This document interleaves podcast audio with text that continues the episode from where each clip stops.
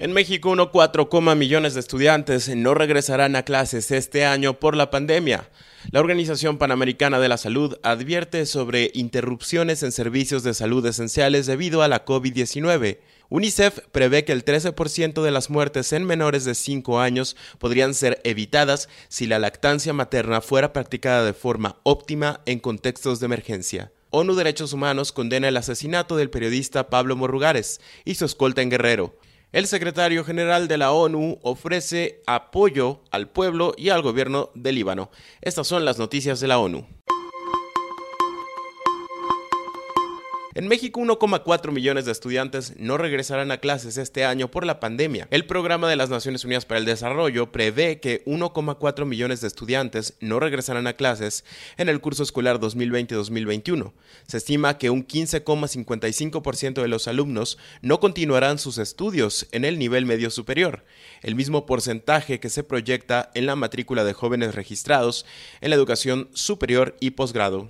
La pandemia de COVID-19 ha afectado a más de 1.500 millones de estudiantes en el mundo y ha exacerbado las desigualdades en la esfera de educación, alertó el titular de la ONU, Antonio Guterres, en un videomensaje. Las decisiones que los gobiernos tomen ahora tendrán un efecto duradero en cientos de millones de jóvenes y en el desarrollo de los países durante decenios, dijo Guterres en su discurso. Asimismo, invitó a actuar en cuatro terrenos Centrarse en reabrir las escuelas, dar prioridad a la educación en las decisiones presupuestales, dar prioridad a los grupos más vulnerables e invertir en la alfabetización y la infraestructura digitales.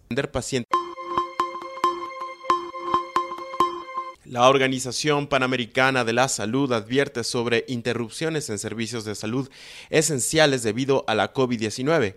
Los servicios de salud están siendo interrumpidos en los países de las Américas a medida que los trabajadores de la salud son redirigidos para atender pacientes con COVID-19. Las personas dudan en buscar atención de rutina debido al temor a infectarse con el nuevo coronavirus y las cadenas de suministro mundiales de medicamentos y equipos se tensan, dijo hoy la directora de la Organización Panamericana de la Salud, Carissa Etienne. La Organización Panamericana de la Salud ha emitido también una advertencia contra el uso de productos de cloro como tratamientos para la COVID-19. La OPS no recomienda utilizar productos a base de dióxido de cloro o clorito de sodio por vía oral o parenteral intravenosa, intraarterial, intramuscular y subcutánea en pacientes con sospecha o diagnóstico de COVID-19, ni en ningún otro caso, porque no hay evidencia sobre su eficacia y la ingesta o inhalación de estos productos podría ocasionar graves efectos adversos.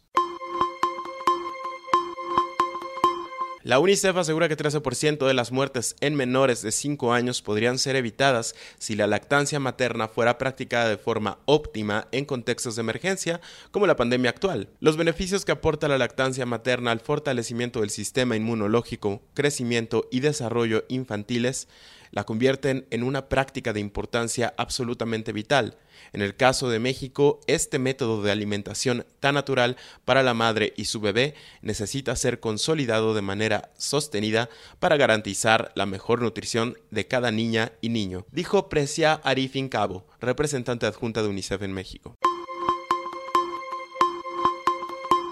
ONUDH condena el asesinato del periodista Pablo Morrugares y su escolta en Guerrero. El atentado ocurrió el fin de semana en el estado de Guerrero, uno de los estados más peligrosos actualmente para ejercer la labor periodística. De acuerdo con la oficina de Michelle Bachelet en el país, el comunicador cubrió información relativa a la actividad de grupos criminales en la región de Iguala y realizaba crítica política. Ya había tenido que dejar el estado una vez por agresiones.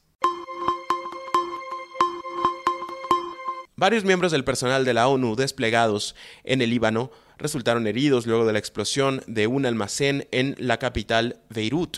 El secretario general de la ONU, Antonio Guterres, ha enviado sus condolencias y ha ofrecido su apoyo al pueblo y al gobierno del Líbano ante esta catástrofe. Reportó para ONU Noticias Luis Arroyo.